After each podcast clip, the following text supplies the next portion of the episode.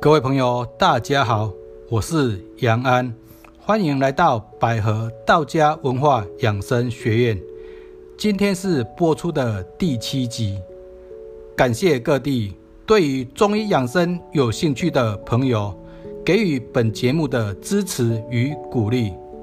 据上集我们讲关于人体五脏的生理特性及养生的方法后，今天。我们继续来探讨六腑，因为在整个中医的学说，始终在研究五脏与六腑对于人体的相关性与其所发生的症状或产生的病变，从而了解如何预防与治疗。我们之前讲过，五脏的功能是指生产和变化，以及储藏精气血。精力，而六腑的功能则是出纳、运化水谷。今天我们讲的六腑，除了五脏对应的五腑之外，还有提到在中医领域比较有争议性的三焦及心包，这是属于比较看不见、没有实质的东西。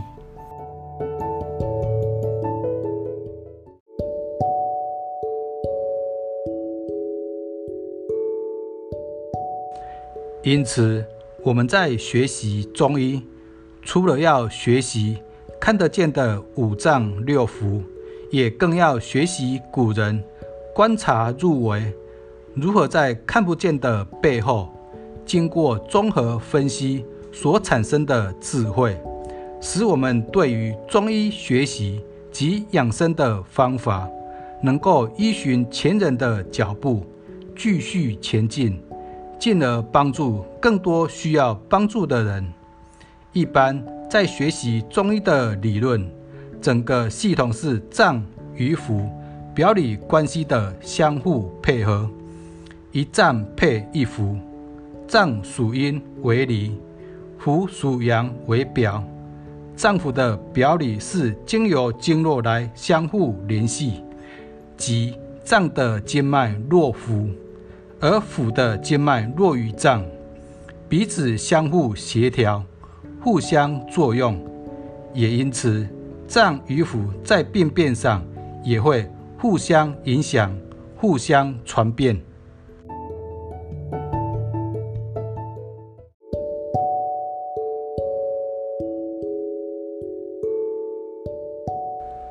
现在，我们就继续来了解。其他腑气的特性及其作用，首先是小肠者受盛之官，化物出焉。受是指接纳收得，盛是指用容器装东西、容纳的意思。化物是指吃进去的食物所化育的水谷精微。所以，小肠者受盛之官，化物出焉。是指小肠是接受消化的食物后，分别清浊，然后传到大肠，最后排出体外。这里的清浊，清是指身体可以用的或是需要的，中医称为清气，特性是往上升提；如果身体不需要的，称为浊气，特性是往下速降。因此有清气上升、浊气下降的说法。所以小肠的作用便是把吃进去的食物，经过胃的消化后，送到该送的地方去。这好像蔬果运销公司，把全国的蔬菜水果集中后，再销售到各地，以解决人们的民生需求一样。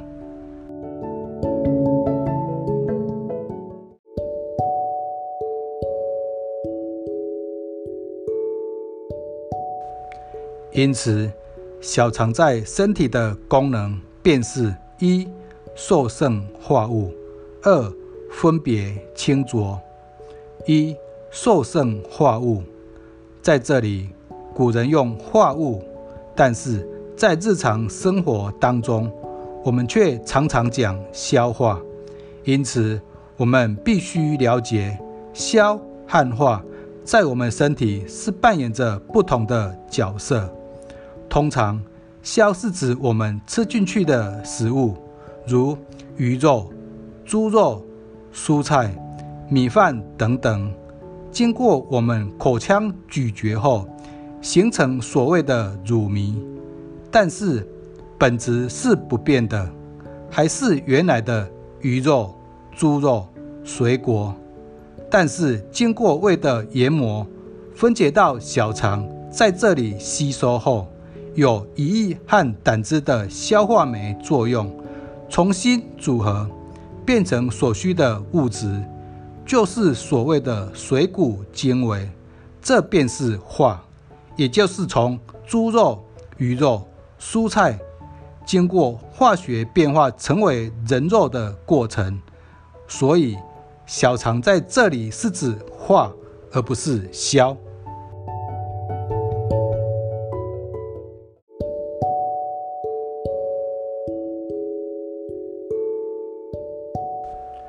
二、分别清浊。在中医的理论中，心和小肠互为表里，所以心脏的热气会下行到小肠，因此。我们常讲的古道热肠或热心肠，便是指小肠。在针灸经络当中，有一种穴道，称之为募穴。募穴是指脏腑之气输入胸腹的穴道，有集中汇合之意。而小肠的募穴是关元穴，位于脊下三寸。因此，当胃把食物输送给小肠时，小肠便会分别把身体需要与不需要的食物分开，需要的营养素给身体输送，不需要的再到大肠。因此，如果小肠没有保护好，平时喜欢吃寒冷食物，或是较难消化、油炸的食物，心脏必须传送更多的热量。给小肠。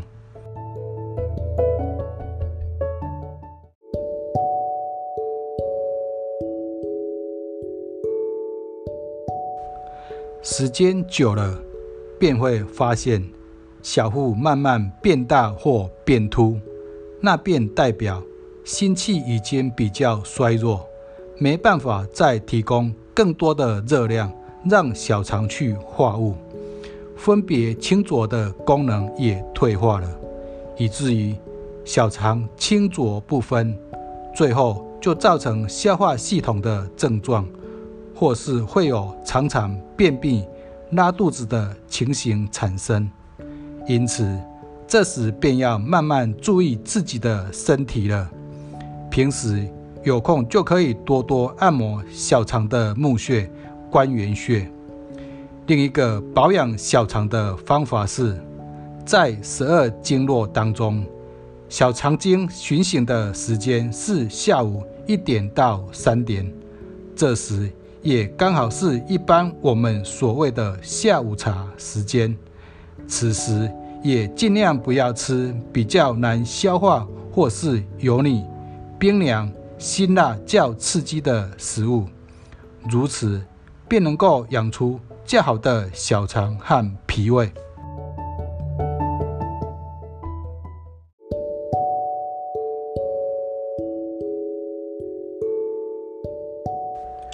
再来是大肠者传导之官，变化出焉。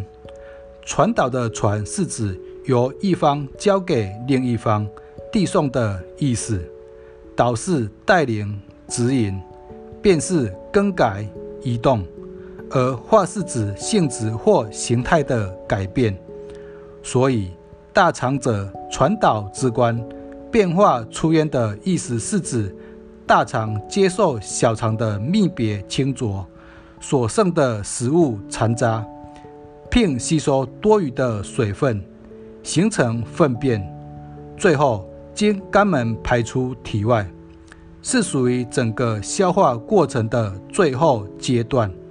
因大肠的主要作用是整个消化系统的传送，所以这个官职应该比较类似于我们国家的交通部长吧。因此，大肠主要有两个功能：一是大肠主传导，二是大肠主津液。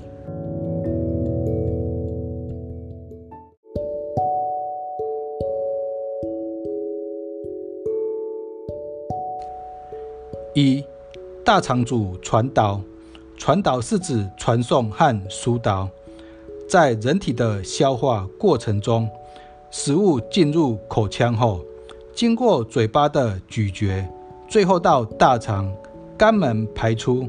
整个过程差不多是十二到二十四小时内完成。其目的是确保废物不至于在大肠中停留，以及。接触肠壁过久，而导致废物被人体再吸收，造成体内中毒现象。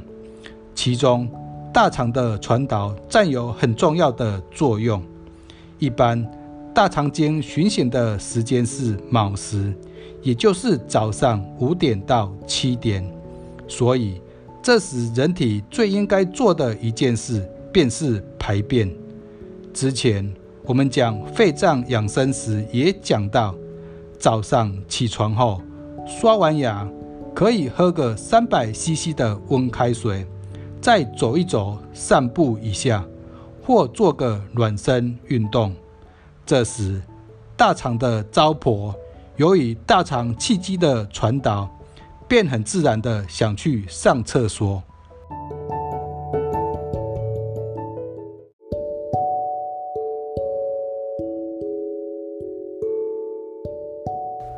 二大肠主津液，我们刚刚讲到，大肠是接受小肠传下来含有大量水液的食物残渣，形成粪便，最后经肛门排出体外，而将其中可用的水液吸收，不可用的交给肾脏，形成尿液，储存到膀胱，所以排便顺不顺畅。便关系到我们身体的健康，因此常常听到每天要喝八大杯的水，差不多两千 CC 左右。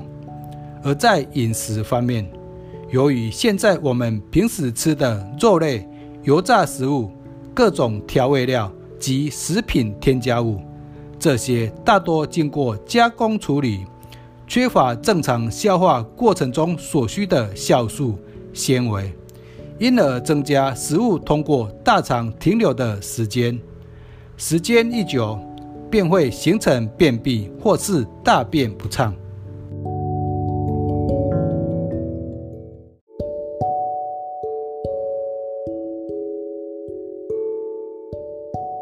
一般常常听到的大肠癌，便是因为粪便在大肠停留时间过久，以至于大肠的黏膜。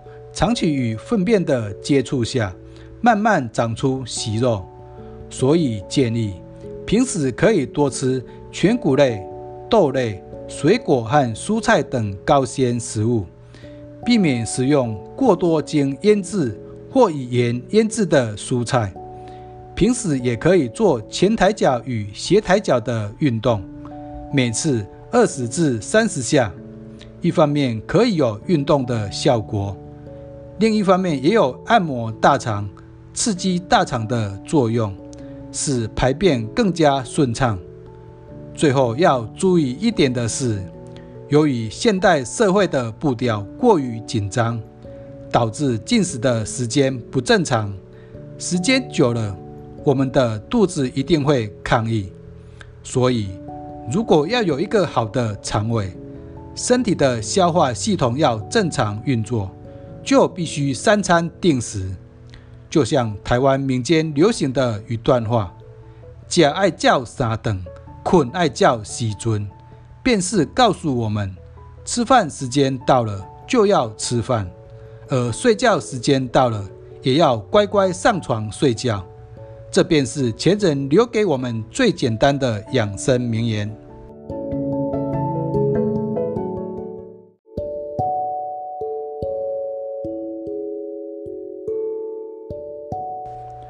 再来是胆者中正之官决断出焉。中正是指不偏不倚公正之意。而决断的决是指判定断是指果断。所以胆者中正之官，决断出焉的意思是指胆是一个不偏不倚、公正果断的丈夫。具有决定果断事情的功能，而中正之官是指在魏晋南北朝时的官吏，主要是用来选拔人才，为中央所任用。以古代九品官职来说，中正之官必须要有二品以上的官阶才能担任。对照现在的国家体制。应该是相当于我们国家的司法院院长的职位吧。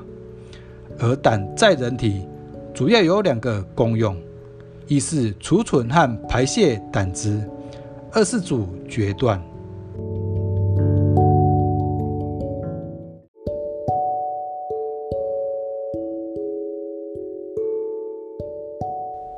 一、储存和排泄胆汁。在人体中，五脏是藏精气，六腑是帮助消化、吸收、运输和排泄，而胆是中空的组织器官，属六腑，但又没有跟食物直接接触，只是储存胆汁。所以，胆好像是脏器，因它又藏精气，但又不是真正的脏器，好像六腑，又不太像腑。因没有直接消化吸收食物，所以胆在中医也叫奇恒之腑。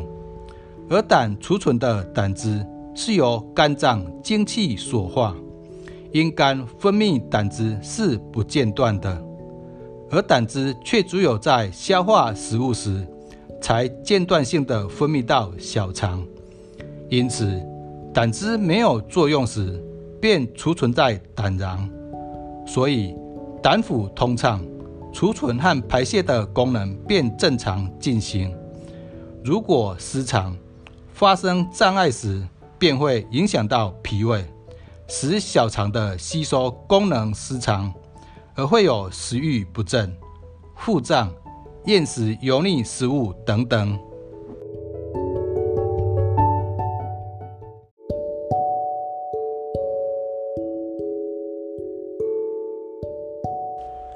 二胆主决断。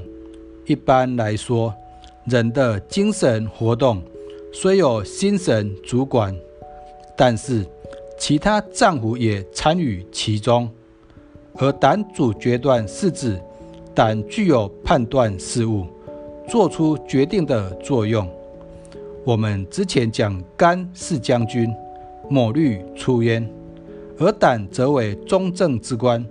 决断出渊，因此一件事情是必须经过抹滤、筹划后分析推理、细腻的思维，此时并没有付诸行动，在此关头，胆便扮演最后的行为决定。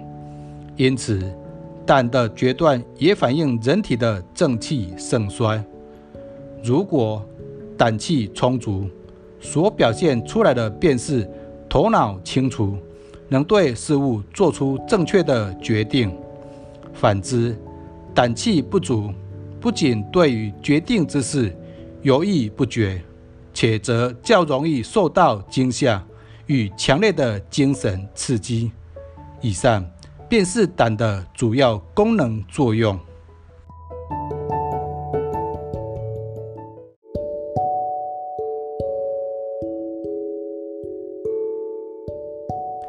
另外，现代社会大部分的人都习惯晚睡、熬夜，以至于早上起床时喉咙部分有苦苦的味道，讲话时会闻到异味，或是经常打嗝。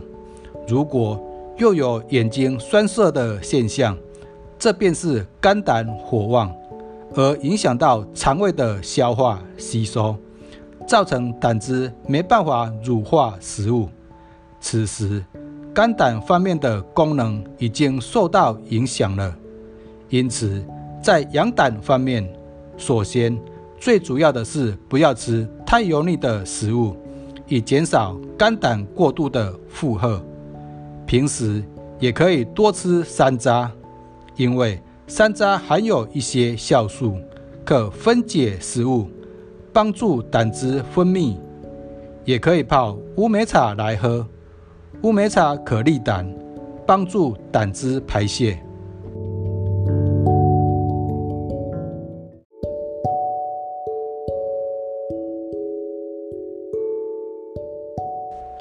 而在前阵子也很流行敲胆经的运动，敲胆经的方法可以以风市穴为中心，风市穴位于腿外侧。正中线，当身体直立时，中指尖所指处，沿着经络前后敲打，左右腿各敲打三至五分钟。最后是我们之前常常提醒大家的，最好在子时之前上床休息，因为胆经循行的时间便是从子时开始，所以。在台湾民间的俗语也讲到：“猪喜困了起，卡牙假药波完起。”意思是，如果能在子时睡着了，比吃各种补药来强壮身体更为有效。由此，不得不佩服前人的智慧与经验。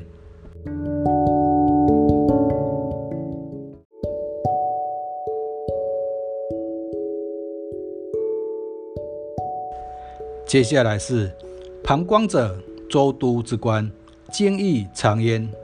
周是指水面上的陆地，另一个是行政区域划分的名称。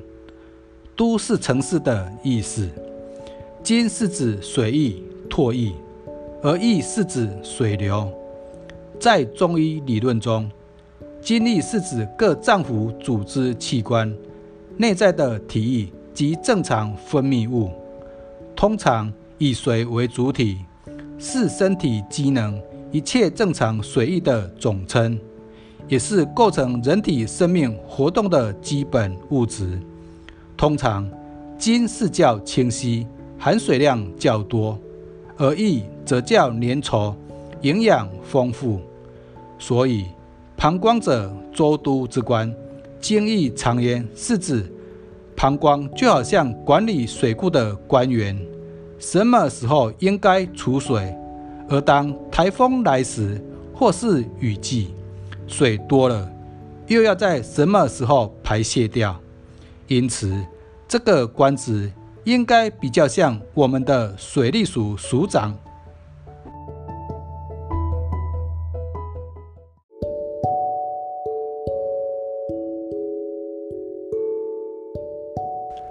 而膀胱在身体主要有两个作用：一是储存尿液，二是排泄尿液。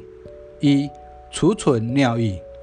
膀胱位于身体的下腹部，是水液汇聚的地方，每天二十四小时不停地为我们工作，不断地把尿液储存在膀胱内。一般正常人。膀胱大约可储存三百到五百 CC 的尿液，但当膀胱储存到两百至三百 CC 时，神经便开始发出尿液的讯号，传到大脑，通知我们要去洗手间了。二、排泄尿液。膀胱的排泄功能主要是依靠肾的气化作用，所以。在中医上讲，肾与膀胱相表里，肾的气化作用，把精力做一个代谢。精力如果是对身体有用的，便会回收；没有用的，便会排到膀胱。因此，只要其中一个脏器有问题，便会影响到另一个脏器。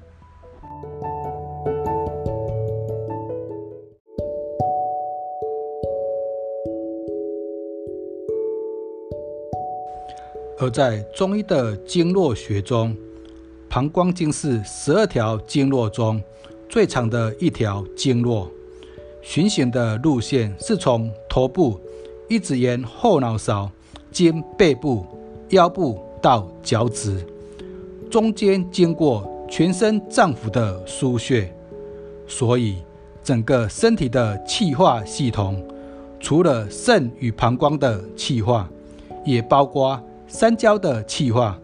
还有其他脏腑的气化在内。以上便是膀胱的主要功能。而在近代医学，有一个称之为膀胱过动症的症状，是指由于膀胱的神经系统不稳定与过度敏感，导致膀胱不自主收缩，而有频尿、尿急或常常夜尿。严重则会有尿失禁的现象产生，这便是身体的排泄尿液气化功能失常引起的症状。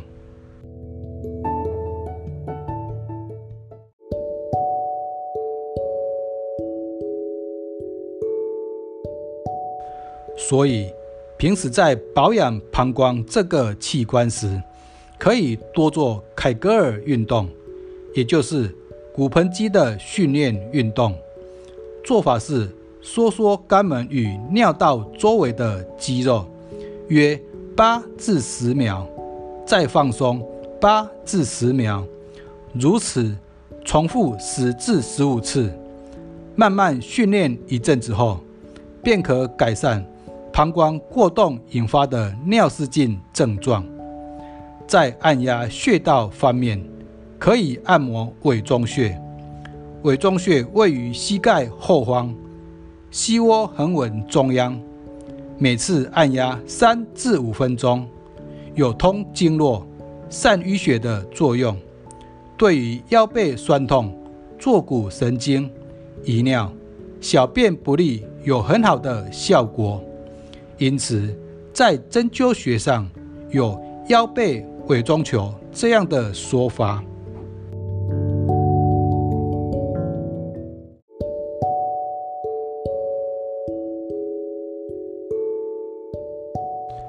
再来是痰中者，沉死之官，喜乐出焉。痰中是指痰中穴，为我们身体心包经的一个募穴，位于两乳间。沉是指古代的官吏，死是指指派差遣的意思，而喜乐是指高兴、快乐，一种情志上的感觉。因此，坛中者。臣死之官，喜乐出焉的意思是指坛中就好像是君主旁边的宦官，具有保护心脏、代替君主发号命令的作用，同时也有掌握人体情志及心理活动的功能。在现代社会就没有这种官职了，但是在保卫君主人身安全。不受外来敌对伤害，这方面却有点像我们国家安全局局长的角色。而在中医学说里，痰中具有两个功能：一是带军行令，二世祖情志。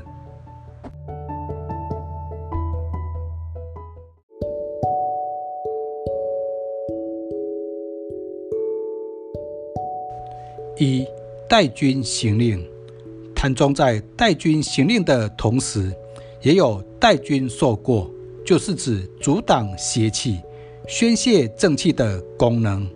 因谭中内藏心包经，是心脏的外膜，位于任脉与两乳间，所以为气之海，也为中气发源地，能帮助心肺运输气血。协调阴阳，在中医的理论中，人的心脏旁边也有一个器官，便是心包。以心来说，它就像一个君主，是不受邪气的侵害；而心包就有带君受邪的功能，也就是臣死之官，便是我们一般说的太监；而在现代医学当中指的胸线，便是指痰中到肚脐一条直线。在人生下来之前，胸腺是一个很大的器官，与人体的免疫、造血和衰老有着极其重要的关联。但是在人出生后，它便迅速萎缩。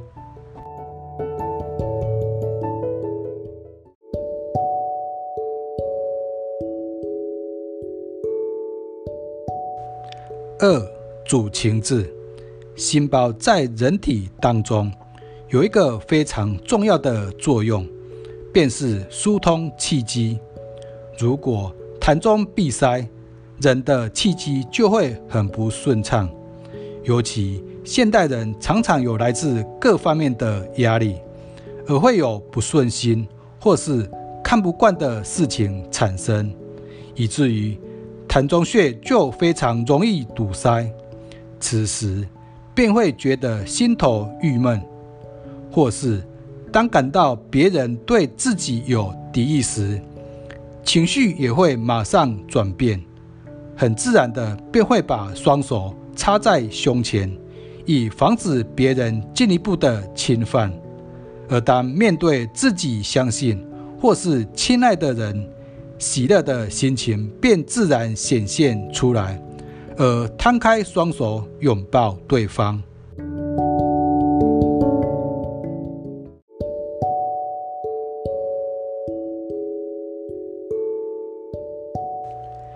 上便是痰中穴主要的功能，因此在日常生活当中，可以常常按摩痰中穴这个地方。这个穴道会帮你解开胸闷气结，一切与气有关的疾病，包括哮喘、心悸、心烦，都可以按摩痰中穴。而在整条心包经上，最重要也最好取穴的，莫过于内关穴了。内关穴位于手腕横纹后往上臂约三横指宽的中央处。在两筋之间，此穴对于打嗝不止、恶心想吐、胸闷心悸，或是平常坐车时有晕车的现象，按摩内关穴也可以舒缓眩晕不适的症状。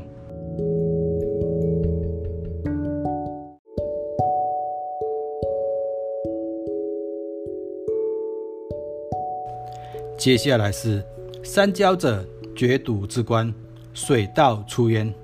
三焦是指上焦、中焦、下焦的意思。上焦是指心肺，中焦是指脾胃，下焦是指肝肾、膀胱和泌尿系统。绝是疏通的意思。毒是指小沟渠，而焦我们之前讲过，是指食物过熟产生。变黄或变黑的现象，所以焦是必须经过热气的燃烧后产生的热能。以现代的医学来说，三焦就好像是全身的新陈代谢、内分泌一样，因为新陈代谢必须经过全身的活动，把旧的燃烧掉，然后新的能量再进入身体里面，使之循环不已。身体因而能够正常运作，所以三焦者绝毒之官，水道出渊是指三焦是遍布人体胸腔及腹腔，是气血精液运行至五脏六腑的途径。因此，三焦可以说是无所不管。所以，这个官职跟我们行政院院长的职位差不多，但是。三焦在整个中医来说是一个争议不断的脏腑，因为它没有实质的器官或是看得到的脏器，所以是有名无实，但却是身体非常重要的循环系统。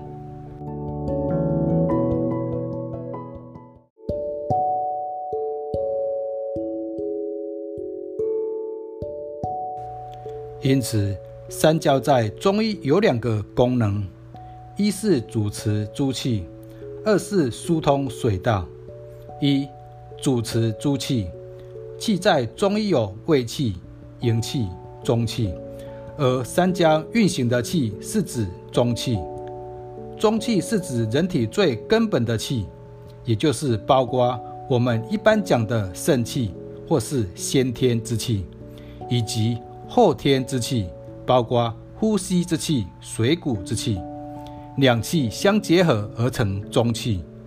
中气在身体的功能又分为营气在内和胃气在外。最后，这个中气必须通过三焦的运行，到达身体各处，以发挥五脏六腑各个器官的功能正常运作，才能产生升降出。入的活动，因此古人有三焦是主持诸气、掌管人体气化活动的说法。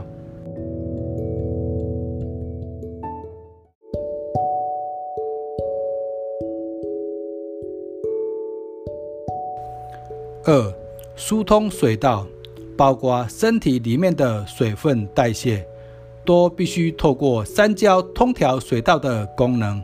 及运行水谷的作用，因此人体水液的代谢最后必须靠三焦通畅，起着疏通的作用，否则便会引起诸多水液代谢不良的症状。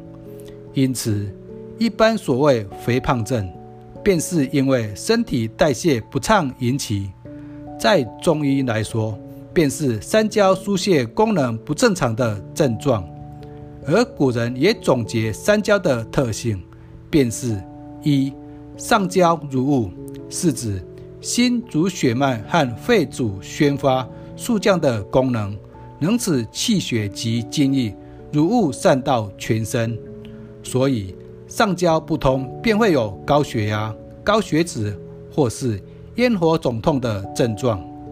二、中焦如呕，呕是指在水中浸泡。为脾胃在运化食物，分解成水谷精微，被人体吸收后化为代谢功能。因此，中焦不通，便会有消化不良、脾胃不适、便秘或拉肚子的情形产生。三下焦如毒，是指下焦就好像小水沟，主要作用是排泄浊物，也就是化糟粕的功能。所以，下焦的气化功能失调时，也会有尿失禁及大便不尽的症状。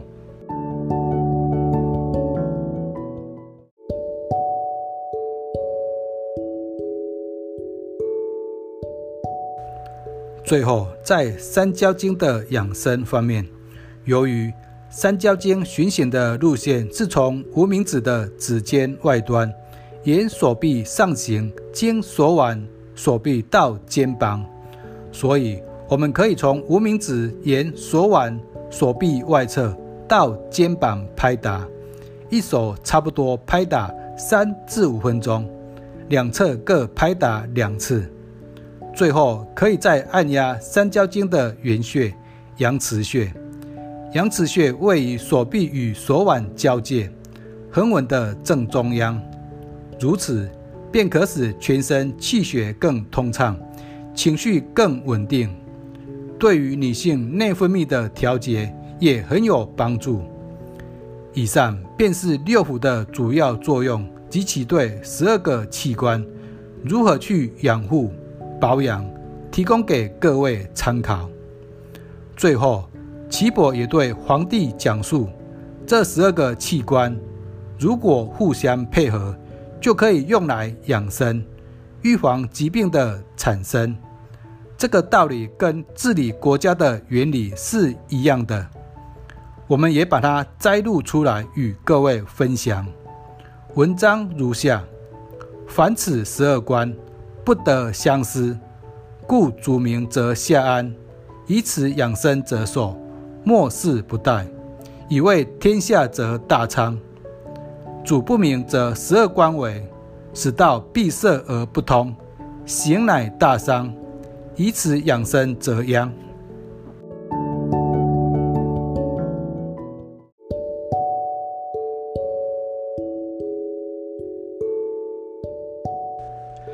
意思是，这十二个官职应该是互相协调、互助合作的，而不是互相失调的。但是最主要的还是君主，也就是心神。如果他的功能正常、明智且顺达，不混乱，则下属，也就是其他脏腑，相对来说也会运行正常。用这样的道理来养生，就可以使人长寿，终身不会有重大疾病。以这个道理来治理国家，就会使国家昌盛繁荣。相对的，如果君主不明智，是一个昏君，其下属，也就是其他脏腑，便不能发挥它的正常作用。且一旦脏腑的气血闭塞不通，以至于经脉运行也不顺畅，那么身体便会受到伤害，而产生各种的病变。这样对于养生来说，便是最大的祸害。如此来治理国家，就会有败亡的危险。因此，千万要警惕。